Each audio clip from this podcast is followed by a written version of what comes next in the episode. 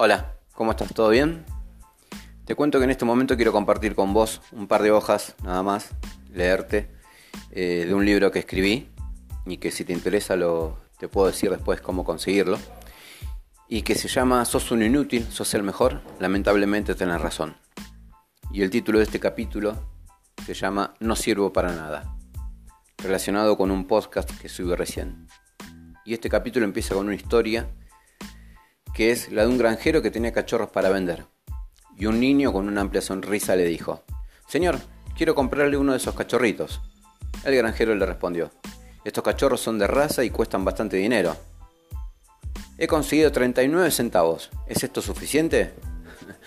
Seguro, dijo el granjero, comenzando a silbar y a gritar.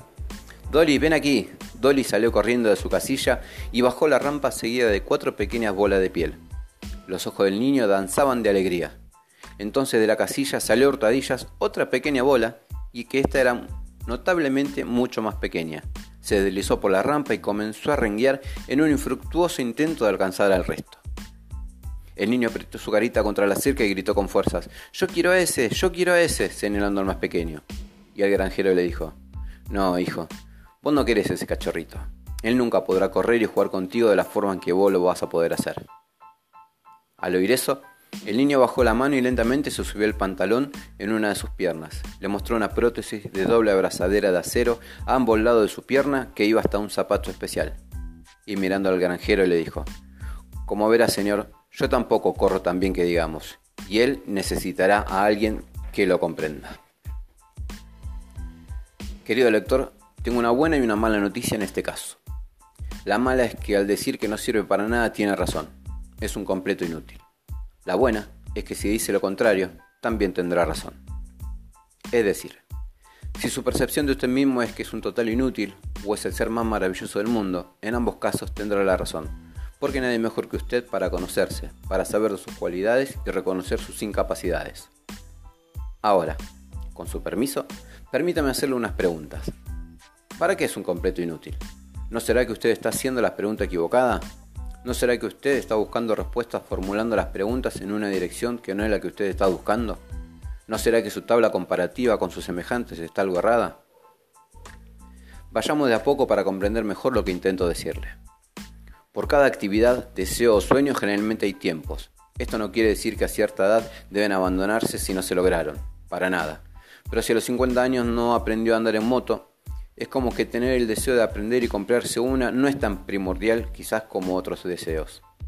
Aclaro que conozco varios casos de personas que aprendieron a manejar moto de adulto y son grandes motociclistas. Espero entienda la idea del concepto que intento transmitirle. Entonces deseo cambiar el concepto de inutilidad por el no animarse. Pero este no animarse lo debo separar en dos aspectos como mínimo, uno el de las prioridades y otro el del tiempo. Las prioridades para todos no son iguales. Algunos priorizan la familia, otros el trabajo, otros las parejas, los amigos. Existen tantas prioridades como personas y cada una de ellas total y absolutamente respetables. Por lo tanto, quizá hoy su prioridad le esté demandando tiempo u obligaciones para lograr su objetivo. Las cosas se complican, no salen como espera y frente a un día malo, que todos lo tuvimos, lo primero que nos sale decir es que no servimos para tal o cual aspecto. El tiempo. Lo describiría como el momento en el que estamos viviendo en la actualidad junto con nuestro contexto, es decir, un conjunto de situaciones reales que al momento de preguntarnos si tenemos la capacidad, lamentablemente o no, depende de cada uno. La respuesta es negativa, como por ejemplo, se da la oportunidad de realizar un viaje, pero tenemos nuestros hijos y obligaciones que en este momento, en nuestra actual realidad, no nos es posible realizar. Tenemos que tener en cuenta nuestras capacidades y el contexto que nos rodea para poder decidir si somos inútiles o no. Pero antes de proseguir con el concepto de inutilidad, debemos aclarar algo o al menos llegar a un punto en común, querido lector. He conocido a personas que me dicen que son inútiles para conformar una pareja y lograr cierta estabilidad sentimental. En este caso, nada tiene que ver si somos útiles o no. Tiene que ver con las personalidades de cada uno con la forma de entender la vida y sus aspectos.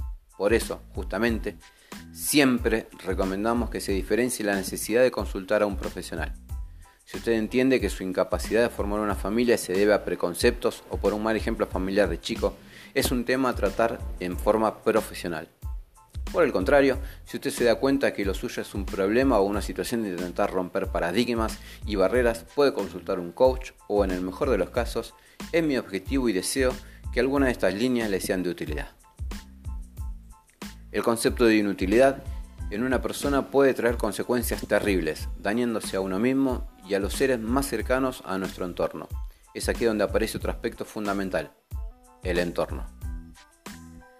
Hoy en día estamos mal vistos, pero aquellos adultos que lo recuerden, hace mucho tiempo atrás una frase muy usada por nuestros padres cuando realizábamos algo y nos salía mal era salí de acá que no servís para nada.